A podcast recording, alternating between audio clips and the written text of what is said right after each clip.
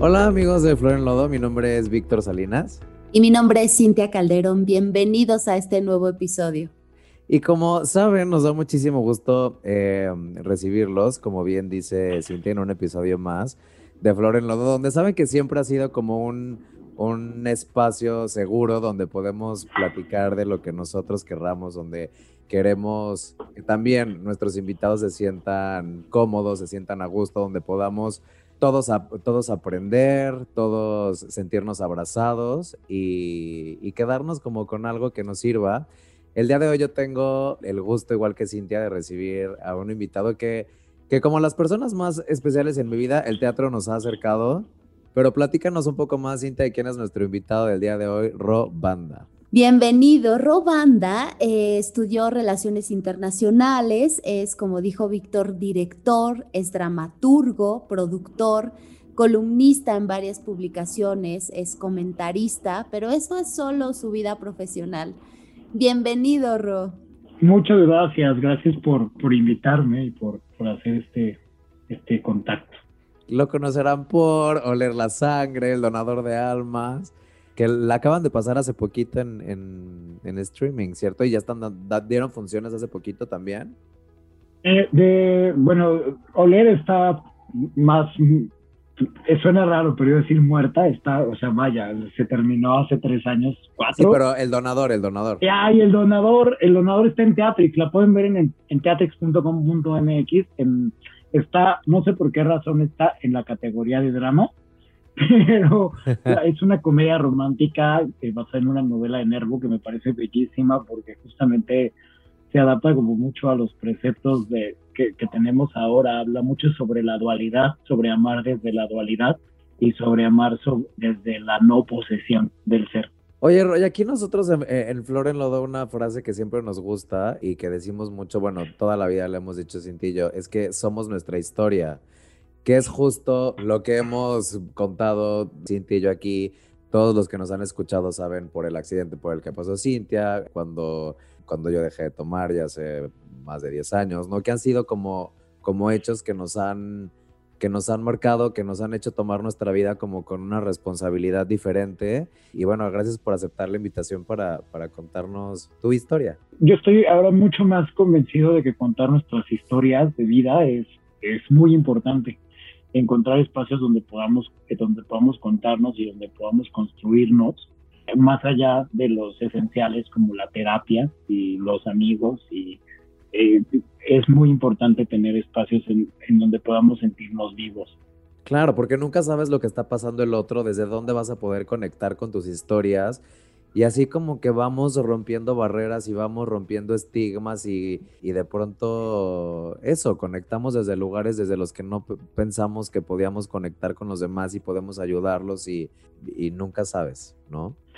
Eh, sí, y creo que desde ahí como que se ejerce como verdaderamente la empatía, ¿no? Ahorita actualmente hablamos mucho de ser empáticos, pero siento que lo hablamos desde un lugar como si tuviéramos un botón y lo aprietas y ya eres empático, ¿no? Y ya eres responsable y ya eres un montón de cosas. Pero creo que el verdadero ejercicio de la empatía es justamente hacernos eh, activos en la vida del otro sin, sin interferir justamente, ¿no? O sea, una de, una de esas cosas es la escucha, ¿no? La escucha eh, activa exactamente de los con los demás y eso eso verdaderamente primero estrecha unos lazos muy increíbles y, siguiente, pues justamente a partir de ahí se hace el ejercicio de, la empatía. Entonces me parece como muy, pues muy esencial, ¿no? Es muy, es muy bonito porque de pronto se vuelve revolucionario hablar, ¿no? En una época tan digitalizada se vuelve revolucionario hablar y escuchar y escribir y contar historias, que es una de las tradiciones más viejas de la humanidad.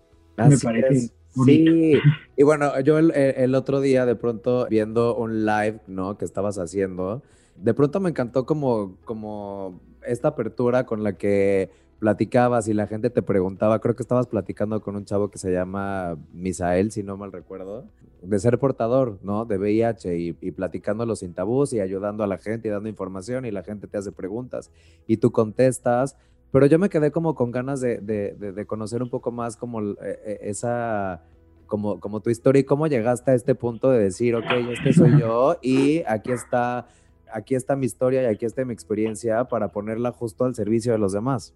Wow, es bien curioso porque platicaba en la mañana con un amigo, Johnny Carmona, que de pronto me escribió y me dijo, oye, de repente veo todo en tus perfiles eh, cubierto de preguntas y de cosas de información de VIH y de en qué momento pasó todo esto, ¿no? Y yo le decía, o es reciente, y le decía, no, es algo que había pasado en mi vida desde hace mucho, pero creo que ahorita se dio la oportunidad de que pudiera empezar a, practicarlo desde ese lado, ¿no? O sea, practicar un poco el, yo no, no entendía mucho cómo, cómo hacer para que ciertas cosas que yo inicialmente había vivido, pero que también veo que se replican, ¿no? Como la información y ciertas experiencias que de pronto se vuelven como un poco, se vuelven angustiantes porque están envueltas de incertidumbre. Entonces, ¿cómo desde ahí podríamos ayudar a, a las personas recientemente diagnosticadas, pero también a las personas negativas a poder informarse más y, y poder eh, eliminar eh, así. No, no creo que, que sea definitivamente, pero sí de a poco los estigmas. Estigmas y tabús, Ro, porque hay muchísima falta de información, no sabemos cómo nombrarlo.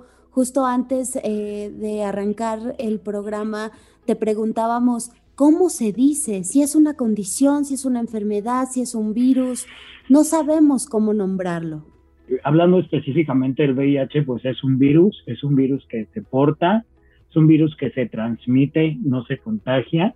Eh, la diferencia es que la transmisión pues tiene que ser con, por ejemplo, en este caso, básicamente es con el contacto directo a la sangre, ya sea por vía sexual, por la misma vía sanguínea, en la mayor parte de los casos de la vía sanguínea, pues es por pinchazos o por, o por uh, transfusiones se ha ido comprobando que las cantidades, por ejemplo, con las que tenías que tener contacto eran mayores a lo que se creía que si tú te pinchabas así poquito, ¿no? Que si nada más te cortabas el dedo poquito, este ya no te podían tocar o tú no podías tocar al otro.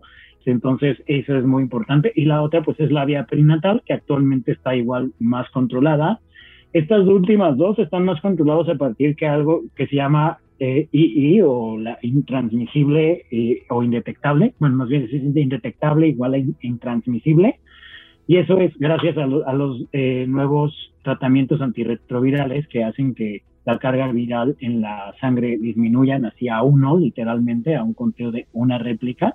Eso hace que no pueda transmitirse y entonces eso ayuda a la hora de los pinchazos de las transfusiones de las vías perinatales y también en caso de, de llegar a tener contacto sin protección sexualmente hablando. Y bueno, y entender que el VIH es muy diferente, bueno, no es muy diferente, pero más bien no es lo mismo que SIDA, VIH es el virus, eh, si no se cuida o si no se detecta a tiempo, puede caer en una etapa o en una fase de SIDA que ya es el síndrome que va destruyendo tu sistema inmunológico. Entiendo que es justo cuando el sistema inmune ya está muy bajo, muy, muy lastimado y entonces ya se diagnostica como SIDA, ¿cierto? Cierto, y de hecho hay muchos casos que cuando se hacen la prueba y tienes menos de 200, bueno, es un numerito que se llama CD4 células T, que son tus glóbulos blancos, que son los que te protegen. Entonces, esa, esa inmunidad se mide por numeritos y, y si baja de los 200, puedes empezar a, a, caer como en esta tentativa etapa de SIDA y hay casos que se justamente que se diagnostican en etapa de SIDA o en fase de SIDA porque pues no se detectan a tiempo o muchas veces se detectan a tiempo, pero la persona no acude al tratamiento por estigma, por culpa, por vergüenza. Entonces, por eso es muy importante hablarlo porque sigue siendo una epidemia, o sea, vivimos en dos epidemias en este momento en el mundo, la del COVID-19 y la del VIH-Sida. Y qué importante, justo como dices, es conocer nuestro estatus, ¿no? Justo le decía a Cintia también que, que no hay como esta cultura de estarte de estarte checando regularmente y de estarte haciendo análisis, no solamente de, de, de VIH, sino de todas las enfermedades e infecciones sexualmente transmisibles, ¿no? Yo desde que llegué acá, cada tres, seis meses siempre vamos a que nos hagan un chequeo, pero, pero en México no pasaba. Entonces, cada vez que te ibas a hacer una prueba, estabas como con el corazón en la boca de no saber cuáles iban a ser los resultados, ¿no? Solo ibas, si, si no habías usado protección o si se te había roto el condón o si pensabas que estabas en riesgo, pero no era algo como, como debería de ser, no que vas cada tres, cada seis meses y te checas. Y que eso nos va a llevar un poco como al origen de, de toda la historia, de mi historia básicamente, porque por ejemplo yo, yo usualmente me hacía la prueba cada seis meses y sobre todo en una etapa de mi vida donde sabía que, que sexualmente era muy activo y empecé a hacerlo así, ¿no? Entonces decía, bueno, puedo tener relaciones y disfrutar de mi sexualidad como yo mejor quiera y pueda, pero necesito tener esta responsabilidad conmigo.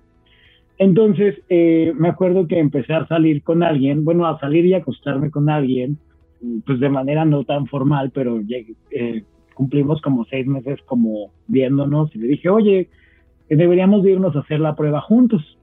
Y pues me dijo, no, pero, pues, pero ¿por qué? O sea, ¿por qué me tomas? Y fue como, no, solo es una cosa como rutinaria, ¿no? O sea, es una cosa como de, entender que estas cosas se hacen, que estas cosas... Y me acordaba mucho de un, de un noviecillo que tuve cuando era adolescente que me decía, es que, porque un día me dijo, ¿qué, qué, qué idea tienes tú del VIH? Y yo me quedé así como de, ¿por qué estamos hablando de esto, no?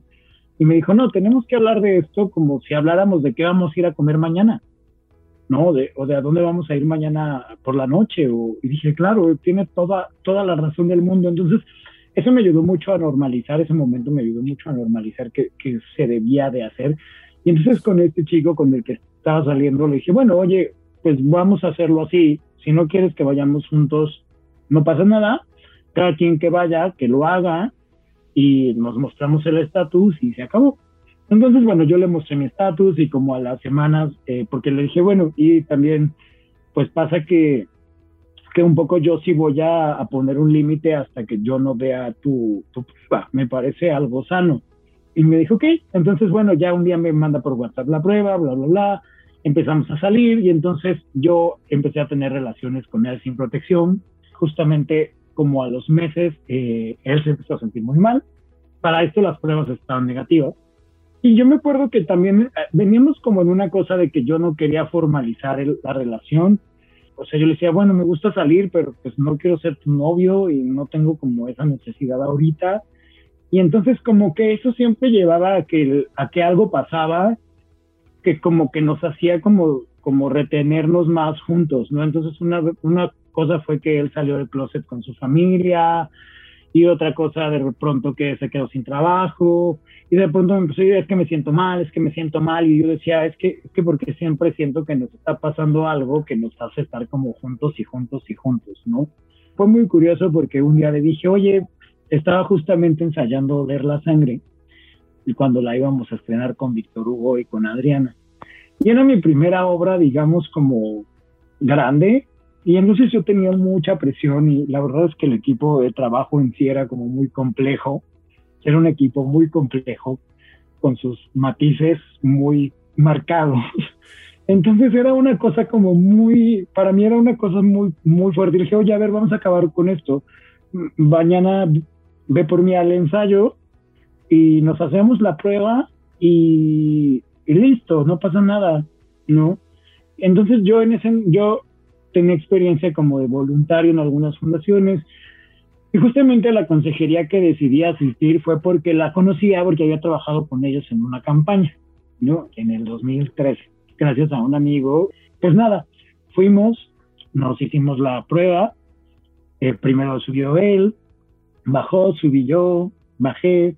Bueno, más bien ya cuando subí, pues obviamente me dijeron que era positiva hacen una confirmatoria y me dijeron que era positiva, que necesitaba hacerme un Western Blood y ir a, en este caso a la clínica Condesa, que es donde te, canalizan. Y nada, me, dijo el consejero que ya nos conocíamos, dijo, oye, este, bueno, ya en confianza, el chavo de abajo es tu novio. Y le dije, pues, kind of, sí, salgo con él. Y me dijo, ok, pues él también salió positivo, habla con él porque está muy sacado de onda. Bajé ya me, dijeron en la recepción que teníamos que volver como en una hora porque iban, ellos nos iban a hacer todo el servicio de acompañamiento hacia la clínica, que nos hicieran el Western Blood y ver cómo empezábamos a tener los tratamientos. Me acuerdo que salimos y primero fue una cosa como de estrés y ya luego fue como una cosa de, de bueno, a ver, ¿qué está pasando? ¿No? Y ya fue de, no, pues soy positivo, ¿no? Pues yo, fue muy chistoso porque aunque creí que se iba a dar por hecho, pues no, nos lo tuvimos que decir, no lo tuvimos que nombrar, lo, necesitamos nombrar frente al otro. Y ya de pronto me abrazó y me dijo, oye, perdón. Y le dije, ok. Y me dijo, es que la prueba que te mandé no era mía. Y yo le dije, ok, no voy a... Aquella vez cuando te mandé la prueba, pues no era mía. La verdad es que me negaba a hacérmela porque pues porque yo siempre creí que estas cosas eran solo para gente que andaba ahí, ¿no? Como bloqueando, o para gente que no tenía como cierto conocimiento de cosas, y pues no sé qué hacer. Y le dije, mira, ahorita no vamos a hacer nada, o sea, no vamos a, pues es que no, de pronto yo también decía, es que yo no me siento con la capacidad ahorita de decidir emocionalmente algo. Yo necesito saber qué va a pasar con mi vida y hagamos esto juntos y luego ya vemos qué, pues hacemos. Y de ahí fue muy curioso porque de ahí entre los procesos que tuvimos que hacer, creo que, creo que hasta la fecha sigo pensando que los procesos de papeleo son sumamente engorrosos y creo que a mí me dieron más mareos que el diagnóstico mismo había una parte de mí que decía como de, claro, pero no te dijo la verdad, y otra parte de mí que decía, pues es que no importa. O sea, ahorita eso no es importante. Y creo que ese momento, el decidir qué, qué era lo importante para mí, y posteriormente igual, ¿no? Cuando de pronto veía que los dos vivíamos un proceso muy distinto, sus C4 y sus su carga viral era más alta, sus C4 más bajos. Me acuerdo que de alguna forma fue como era como vivir dos procesos al mismo tiempo, o sea, el de él y el mío. Y entonces hasta que un día de pronto sí dije, oye, pues está muy padre, pero yo propongo que, que sí estemos para el otro, pero que estemos hasta donde podamos. O sea, hay cosas que sí tenemos que vivir bien, bien individualmente. Bueno, hay que aclarar que gran parte de las resistencias, de, no solo de los tratamientos de VIH, sino incluso de cáncer y otros, otras cosas que nos competen. Muchas, muchos de los grandes trabajos que se hacen son gracias a las ONGs.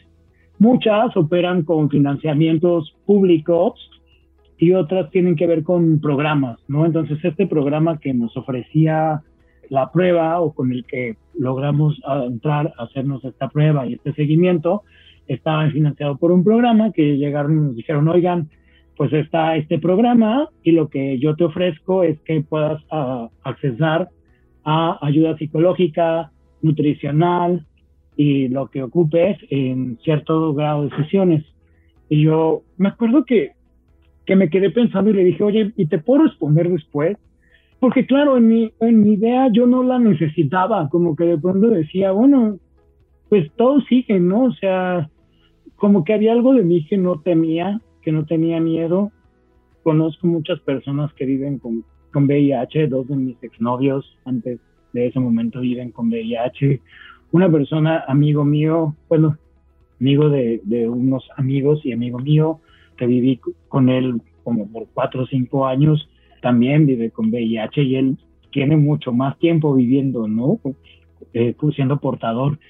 Más bien como que de pronto me daban miedo como los estereotipos, ¿no? Como que me daba miedo querer ir a tener sexo como loco y que estas cosas que te dicen que normalmente te pasan, que después entendí que no son propiamente del virus, pero que de pronto eso, ¿no? Como que me, me angustiaba mucho porque el, pensarme que, que, pues que de alguna manera no iba a pasar nada, ¿no? En ese, en ese sentido era como, no me pasa nada, pero, pero ¿y qué? ¿No? O sea, no me va a pasar nada, pero ¿y luego qué? Entonces creo que llegar a aceptar esa terapia me acuerdo que, que lo hablé con, con, este chico y me dijo, oye, me hablaron y le dije a mí también. Pero no, la neta yo no la voy a ocupar porque pues yo no creo en eso. Y, y como que ese fue un detonante para que yo dijera, ok, yo sí la quiero ocupar. Y entonces hablé y le dije, oye, yo sí quiero ocupar la, el servicio de terapia. Y eso le dio así a mi vida una cosa, un vuelco. Había ido terapia anteriormente, pero creo que nunca había ejercido la terapia como, como se debe. No, no Pero es muy, muy importante lo que estás diciendo, porque hay muchos de los que nos están escuchando que justo utilizan esta frase que utilizó esta persona. Yo no creo en la terapia, yo no creo en eso como si fuera un personaje extra, ¿sabes? En el que tienes que creer o no. Entonces, por favor, quitemos estos estigmas. Se trata de platicar. Y justo antes hablábamos de esto, de realmente tener esta escucha activa en donde recibes al otro. ¿Qué otras cosas encontraste en esta terapia, Ro? Hicimos como este ejercicio de qué pasa si le quitamos como la neurodivergencia todo y nos hacemos responsables de lo que nos pasa. Y fue, ha sido como la cosa más dura del mundo, muy dura. Yo creo que de ahí viene esto que ahora esté hablando como tanto de, de mi diagnóstico y de ser y de sentir y de... Entonces algo como, a mí me gusta interpretar mucho la parte del diagnóstico, es que con el tiempo, o sea, ya que pasó esta etapa de la terapia donde descubrí justamente empezar a involucrarme con mis emociones, y me di cuenta que me era muy, muy torpe con mis emociones porque no, no sabía, pues no sabía cacharlas y no sabía aceptarlas y no sabía abrazarlas y creía que estaba, que estaba mal, ¿no? O sea, me di cuenta que sí estaba insertado en esta cosa de, de es que si lloro me van a decir que soy un llorón, porque claro, o sea, vengo un poco como de, un poco de ahí, ¿no? De, es que llorar pues no está tan chido o, o de pronto me, me, me topé mucho, por ejemplo, en la prepa de, ay, es que qué padre, qué, qué guapo eres, pero ay, eres bien sensible, ¿no? Es que eres muy sensible y no nos gusta la gente sensible, ¿no? Y entonces era como, eh, como, como una cosa que yo decía, ok, pues es que tengo miedo a ser yo, o sea, digo, ahora lo sé, ahora sí que tenía mucho miedo a ser y a existir, ¿no? Entonces, de pronto también me daba cuenta que mis relaciones eran ese tipo de relaciones donde no puedes hacer absolutamente nada y donde te sientes como de, ¿por qué llegué aquí otra vez? Carajo, ¿qué está pasando? ¿No? O sea, era como de, ¿por qué estoy de nuevo aquí? Y entonces creo que eso, creo que aprender a traducirme. Y justamente aquí me pasaron dos cosas. Una, que a partir de, del diagnóstico, pues empecé a abrir más como mi espectro de cosas que quería y que no quería permitir. Y eso me llegó justamente a en esta relación, a que en un momento estuviera bien, porque nos estábamos reacomodando, pero que a que cuando ya estábamos como mirándonos a plenitud, sí fue como, ok, pero esto no me gusta, ¿sabes? Pero esto no quiero, pero no, no pido, o sea, por ejemplo, yo era muy de, pues es que no me gusta que opines sobre mis amigos, o no me gusta tener que estar contigo todo el tiempo, o no me gusta. Entonces, claro, eso empezó como a, a permearse mucho y cuando, cuando salí de esa relación, que fue como a los dos años del, del diagnóstico, como que pude, lo que decía hace rato, pude significarlo mucho a que en ese momento me sentía así, me sentía, ya dijimos que el VIH no es una enfermedad, pero me sentía emocionalmente en esa irresponsabilidad de la, de la cual es hijo este diagnóstico, ¿sabes? O sea, y como que claro, pues dije, claro, porque yo creo que eso, por eso lo acepté en ese momento como de, ah, ok, venga, ¿no? Porque me acuerdo que fue lo primero que dije, ah, venga, ¿qué sigue?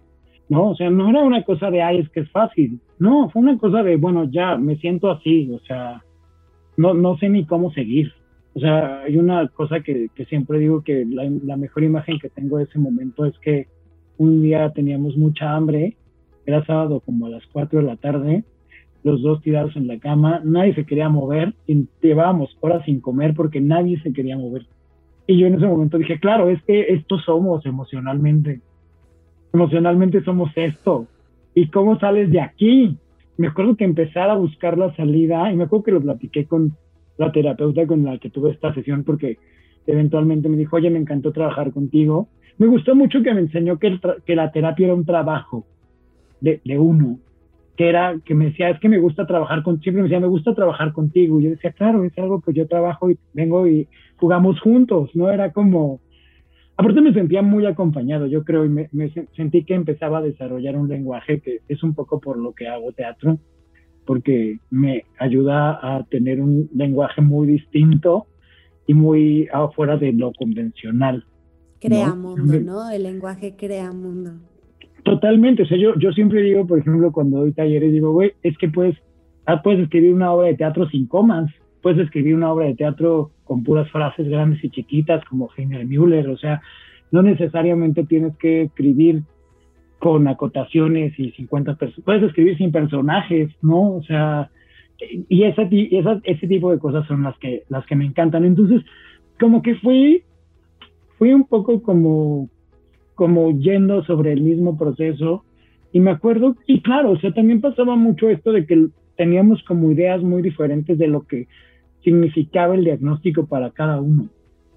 Para mí era algo que ya estaba aquí, pues que tenía, y, y que eventualmente siempre he sentido que me regaló algo siempre he sentido que me regaló algo, porque en el momento en el que, lo, que, caché mis responsabilidades, esas responsabilidades me regalaron algo.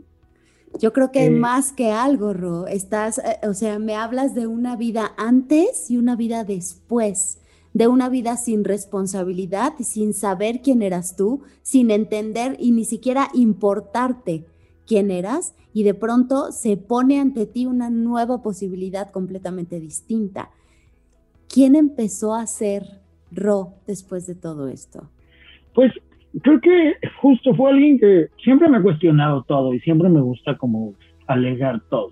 O sea, yo soy una persona que todo alega, que todo le busca y que es como, ¿pero por qué? ¿Pero por, pero por qué? Entonces me di cuenta que un tiempo era como esta cosa cerradita y que no decía, y claro, todo el mundo me adoraba porque pues no echaba, no, no, no, no hacía, no me salía del, del renglón pero empezarme a salir del renglón y descubrir que dentro de esa cosa mía de, de ser hocicón y de, y de cuestionar también hay algo bueno, o sea, también hay una medida en la que eso también es bueno. Es justo, o sea, empezar a nombrar de es que eso me enoja, es que eso o sea, llegar a mi siguiente relación y decir es que eso me enoja, es que eso me molesta, es que eso es muy raro, ¿no crees? O sea, está como, como que no lo entiendo.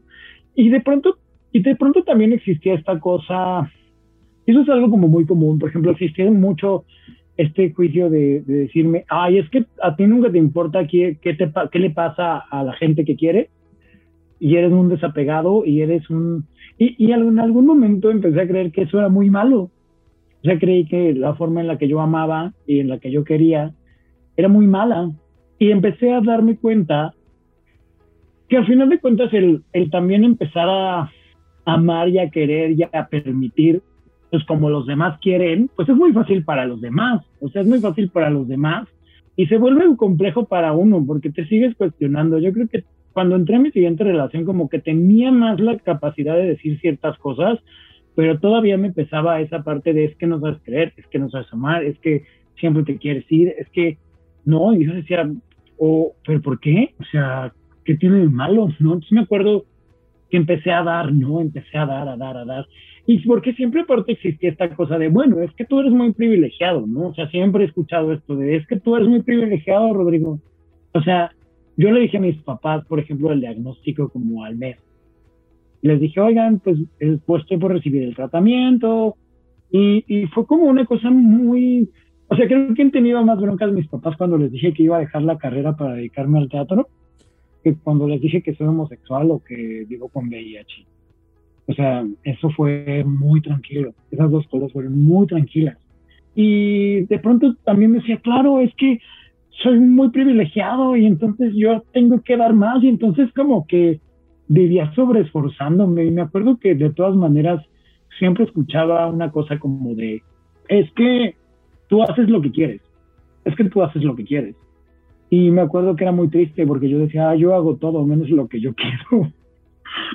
entonces me acuerdo que llegó un momento donde dije, a ver, ya avancé de aquí a acá. O sea, me acuerdo que justamente, eh, ah, pues me acuerdo que busqué a, mi, a la terapeuta y le dije, oye, necesito platicar como cosas que me están pasando. Y le dije, ok, estoy teniendo esta relación y es una relación con alguien con el que siempre había querido tener una relación. O sea, siempre nos veíamos y nunca se concretaban las le dije, y por primera vez estoy durando un buen y no me siento bien. O sea, no, no sé qué está pasando, o sea, me desespero, no sé, porque estoy en una parte donde estoy muy atorado. eventualmente, me acuerdo que me dijo, ok, aquí yo, pues yo no te puedo decir nada, ¿no? Yo lo que puedo guiarte o, o acompañarte es en lo que tú quieras hacer. Y dije, pues yo solo quiero hacer lo que, lo que sea mejor, o sea, irlo descubriendo, porque eventualmente no sé qué quiero, pero, pero quiero, quiero dejar de sentir esta angustia de que no sé en dónde colocarme emocionalmente. Y me acuerdo que algo, o sea, hubo algo que, hubo tres cosas que, que se hicieron y que a mí me han marcado para, para hasta ahorita. Una fue como, haz, nunca, como, haz cosas que te, que te hagan feliz, haz cosas que te permitan conectarte contigo. Eso fue muy padre porque creo que entendí este verdadero sentido de que cuando vas teniendo una buena relación contigo, te vas dando cuenta de las cosas que no necesariamente están bien, aunque quieras y ames y quieras estar con alguien. Siempre traté de buscar ayuda porque sabía que era un proceso como muy, muy complejo. Entonces, no, como que busqué a mi terapeuta y dije, ok, ya llegué aquí y quiero hablar de esto. Y justamente fue esta parte de después aceptar, que es lo que se mencionaba ahorita. Uno, de lo que ya dije, esto de, de ir aceptando, pues, las cosas que uno, a donde uno no quiere llegar. Y la otra, que fue la más difícil, aceptar las cosas que uno se hace. Que creo que para mí esas han sido como las más fuertes. Por ejemplo, hace poco en Twitter subí una foto de mi pastilla antirretroviral, que acabo de subir en Instagram. Pero llegar ahí era como, no, eso ya es muy grotesco. O sea, eso ya no. O sea, enfrentarme con esas cosas que decía, es que eso es un juicio, eso es un juicio que traes un... Eh, y eso me pasó con muchas otras cosas, ¿no? Con, con darme cuenta de qué cosas tengo como de juicios como en mi vida emocional con los demás, pues estas cosas que de pronto decimos como, como, ay, es que eso no, no es, no es fobia, pero, o no quiero ser machista, pero, y, y, eso me ayudó mucho como a, a, encontrar justamente que sí, que, por ejemplo, cuando descubrí esta parte como muy machista de mí, fue una cosa como muy, muy fuerte. O sea, para mí fue, fue el darme cuenta que, que pues vengo de ahí, que lo tengo que aceptar y que por otro lado tengo que empezar a cambiar las cosas, ¿no? Y, y creo que eso, todo eso me ha llevado como a hablar del del tema a partir del diagnóstico, o más bien a partir del diagnóstico hablar de esos temas, ¿no? Y es lo que abordo todo el tiempo en mi cuenta de Twitter, en Instagram, o sea, y que creo que igual como eh, personas que pertenecemos a la comunidad LGBT, en mi caso, sí hay un montón de prácticas que están guiadas a partir del machismo y a partir de, de la misoginia y a partir del racismo, y hay pero se siguen viendo normales porque así lo hemos hecho toda la vida, ¿no? Porque así, no sé, o sea, reproducimos mucho estas, estas prácticas que al final de cuentas se hacían así porque pues la gente se tenía que esconder en ese entonces, ¿no? Y, pero pues ahora nos tenemos que esconder y, y, y necesitamos ser como nuevos, como, como a partir de nuevos preceptos, ¿no? Porque vuelvo, o sea, creo que, creo que algo que yo sí me he dado cuenta es que vivimos muy condicionados y vivimos sintiéndonos muy culpables y muy vergonzosos de quiénes somos. Empezando porque no lo hablamos, Ro. Y la verdad es que tener la valentía de abrir estos espacios y de abrir todas tus redes sociales, por favor, compártenos para que la gente que nos está escuchando te siga en todas tus redes sociales. Estoy como de Ro Banda, T-H-E, Ro Banda. Ro Banda. Banda con B. Mil cosas que me gustaría rescatar y quedarnos con esto de esta plática porque yo ya conocía tu trabajo, pero conocerte más y conocer más tu historia y, y este abrazo que nos acabas de dar, ¿no? Abriéndonos tu corazón de esta manera, de lo importante que siempre decimos aquí, que es pedir ayuda, que es básico y que tenemos que trabajar justo en eso, en encontrar nuestra voz, no está mal estar solos y que no siempre las cosas tienen que estar bien y cuando las cosas no están bien, no pasa nada y, está bien. Primero descubrir que tenía un ego gigante y dos que lo tenía que bajar tres rayitas, como hablar con él y llevarme bien con él, o sea, no eliminarlo, creo que es muy importante no eliminarlo, pero tener una buena conversación conmigo acerca de eso. Me abrió como la puerta de darme cuenta que tengo redes de apoyo y que tengo círculos de amigos y de compañeros de trabajo y de familia muy importantes y que muchas cosas que pasaban de yo sentirme como relegado y de yo sentirme como fuera de mi familia y de yo no sentirme tomado en cuenta tenían que ver más con esa parte de, de mi ego, con esa parte de, de, de, yo rechazarme primero antes de que me rechazaran los demás.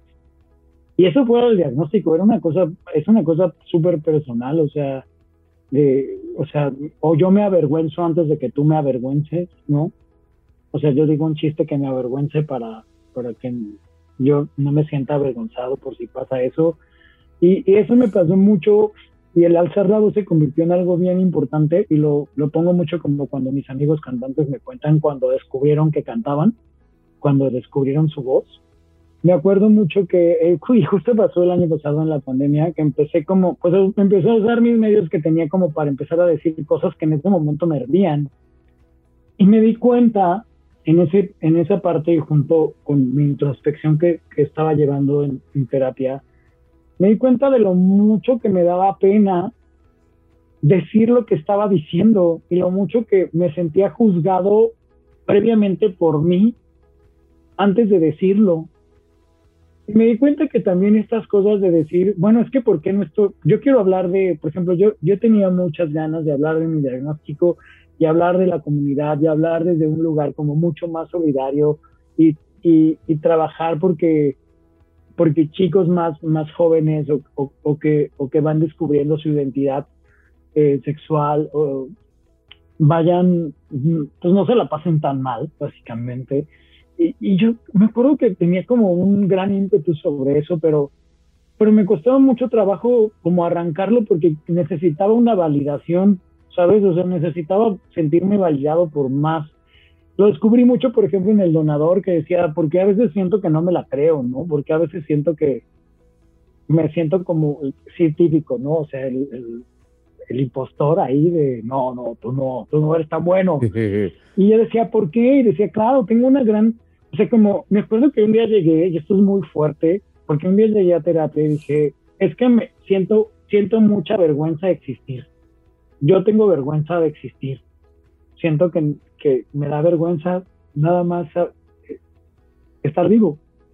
Me da mucha vergüenza. Y creo que en el momento que pude aceptar eso, y claro, fueron como horas así como si tuvieras como 10 semanas sin lavar la ropa. O sea, fueron semanas y semanas de, de limpiar eso, ¿no? Y de empezar a decir, a entender por qué lo que tú tienes que decir importa porque lo que, lo que tú quieres decir es importante y en donde hace empatía y, por, y cómo si alguien te dice algo, yo descubrí eso y dije, es que claro, si a mí alguien me dice algo me voy a enojar, si a mí alguien me corrige me voy a enojar porque yo no quiero que me corrijan, yo quiero que me digan que estoy increíble. Y eso también, y eso también es un problema, Entonces, se vuelve algo así como de, de empezar a aceptar, o sea, te tienes que ir haciendo como es más complejo que como lo voy a decir, no me gusta mucho como entender las cosas de manera mágica porque creo que reconstruirnos y responsabilizarnos emocionalmente de lo que se habla mucho ahora es un gran trabajo personal, no creo que suceda como, como de manera muy, muy automática, pero es un poco como, la imagen es como que es irte como ablandando, es irte haciéndote más blandito y creo que en ese momento vas entendiendo dos cosas, como hacer un poco más sensible con el otro, pero también vas siendo más sensible contigo mismo. Y entonces algo que me gusta entender ahora es que eso te permite poner tus necesidades por delante. Y en el momento en el que tú puedes decirle al otro lo que tú necesitas, hay muchos problemas que se terminan. En el momento en el que tú puedes decirle, ok, yo sí quiero o yo sí puedo, pero yo necesito que sea así o me gustaría que pasara esto, o sí te quiero ayudar, pero solo puedo a tal hora, o sí puedo, o sea, donde también evidentemente existe el poderosísimo no, pero también esta cosa de darte cuenta cómo puedes como, por llamarlo por alguna forma, negociar con el otro, pero a partir de ti, de lo que, no, porque a veces es como, es que me da pena, es que no quiero, es que se va a sentir mal, y también un poco llegar, si no, oye, no quiero que te sientas mal, pero siento que eso predispone mucho. Entonces, creo que algo, algo que yo me he propuesto es intentar de hablar y de entenderme de traducirme. Me gusta mucho esa, esa, ese término para eso, de cómo traduzco lo que verdaderamente quiero y lo que verdaderamente siento con los demás. Pero siento que en algún momento va, va siendo más inherente y entonces te es más fácil darte. Y siento que ese ejercicio de dar, de, dar, es, eh, creo que ese es el, más bien, creo que ese es el verdadero ejercicio de dar. No, no tanto como te doy mis pantalones, toma, que somos, que creo que están como de pronto entendido desde ahí, ¿no? Como dar es como darte y quedarte sin nada y creo que más bien como darte es un poco ser generoso sin temer al juicio, sin temer, eh, dejando a un lado la culpa y la vergüenza. Y siento que eso te va permitiendo hablar desde lados más sensibles y desde lados más honestos, desde lados más directos. Y justo vuelvo, creo que te van, hay algo que me gusta mucho entender ahora, que es la ternura. Y creo que entendernos desde la ternura nos permite, nos permite empezar a vincularlos de manera más respetuosa con nosotros mismos y con los demás. Roy, nos acabas de dar un ejemplo clarísimo de esta entrega, de esta ternura, de esta apertura, de esta entrega que nos acabas de hacer, que como dijo Vic, ha sido un gran abrazo cada cosa que nos has compartido. De verdad, muchísimas gracias. Gracias por estar aquí. No, gracias a ustedes. Y, creo eso, como quedarnos con la importancia de, encontrar nuestras voces, ¿no? De, decir, de, justamente algo que, es muy importante con lo que, y se conecta mucho con lo que decía al principio, esa importancia de contar nuestras historias porque nuestras historias importan y sentir que nuestra propia historia, y yo sé que muchas personas pensamos que no importan, pero es bien importante saber que sí, que sí, que, que, enunciarlas y que nombrarlas pueden hacer clic con alguien y es un poco como lo que decía Diga hace rato, ¿no? O sea, creo que es muy importante y por eso es muy importante en los vuelvo, es muy importante los espacios de construcción, igual si no es terapia, que pueda ser como alguna plática, algún lugar donde te puedas expresar, donde te puedas no solo desahogarte, sino construirte, sino retroalimentarte, ¿no? Decir ahora que todos vayan a terapia, pues a veces me parece muy privilegiado, porque no todos tienen acceso y a veces no todos tienen el conocimiento de cómo o qué es la terapia. Pero creo que entender que los espacios de construcción, de hablar, de decir, de expresarnos, es bien bonito y es muy tierno. Es un ejercicio, insisto, es un ejercicio muy tierno y nos hace mucha falta entendernos desde ahí y para justamente desde ahí ejercer la afamada empatía. Mm. Muchas gracias, muchas gracias, Ron, de verdad. Muchas gracias. gracias, gracias. Gracias por tu ternura, gracias por tu apertura y gracias por iluminarnos tanto en tantos sentidos. Gracias por tu gracias. gracias. por tu historia y por contarla. Mm. Muchas gracias Muchas gracias, amigos de Flor en Lodo. Nos vemos eh, en el siguiente episodio. Mi nombre es Víctor Salinas. Y mi nombre es Cintia Calderón. Y no te olvides, por favor, como nos dijo Ro en cada palabra, que estamos aquí solamente para ser nosotros. Estás aquí solo para ser tú. Muchas gracias.